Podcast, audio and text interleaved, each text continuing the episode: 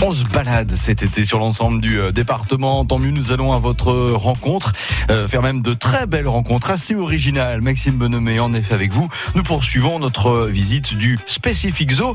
Et là, ce matin, vous êtes carrément euh, dans un enclos. Oui, celui des Lémuriens, toujours aux côtés d'Emmanuel Lemonnier, le responsable.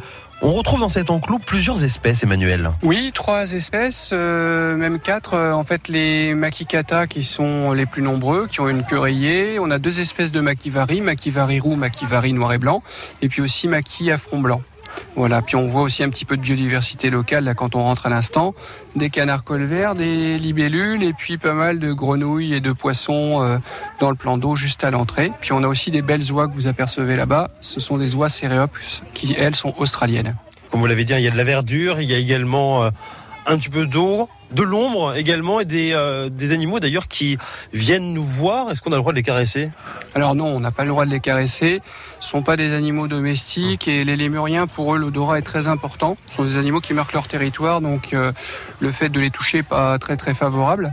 Par contre, on autorise le nourrissage, euh, mais avec un aliment qui est vendu à l'entrée du parc et on sait que cet aliment ne va pas leur nuire et même si, si, ils ont comment dire mangé pas mal déjà, ils, ils vont pas en consommer trop. Alors que certains aliments qui à une époque étaient vendus dans les eaux comme les cacahuètes ou les pop-corn étaient un peu addictifs et pouvaient entraîner des problèmes de santé. Là, depuis qu'on utilise ce granulé, on n'a plus de soucis et ça permet effectivement un contact un petit peu direct avec les animaux. Là, on voit notamment des, des hautes herbes, on voit également quelques fleurs ou autres. Ce côté nature sauvage, vous avez aussi vraiment voulu le garder Oui, tout à fait. En fait, on est un parc naturel. Alors, on a aussi, bien évidemment, quelques plantes exotiques qui ont été plantées. Mais l'objectif, c'est de, de, conserver aussi la biodiversité locale, que ce soit au niveau animal et, végétal. Et euh, pour le bien-être des animaux, c'est important aussi qu'ils aient une diversité. Donc là, bon, on a des zones ombragées. Ils peuvent, pour certaines espèces, trouver des insectes à attraper, à manger. Euh, ils trouvent certaines plantes comestibles. Donc euh, voilà, on essaie de, maintenir euh, cette biodiversité. Alors parfois on peut avoir des reproches de certains visiteurs qui nous disent bah c'est pas entretenu, il y a des orties, ceci, cela. Bon, en fait c'est entretenu, mais euh, on a une rotation qui se fait d'un enclos à l'autre. Les orties, c'est important d'en conserver un peu parce qu'ils sont très utiles à certains euh, papillons. C'est pas une mauvaise herbe ou une mauvaise plante, contrairement à ce qu'on pourrait penser.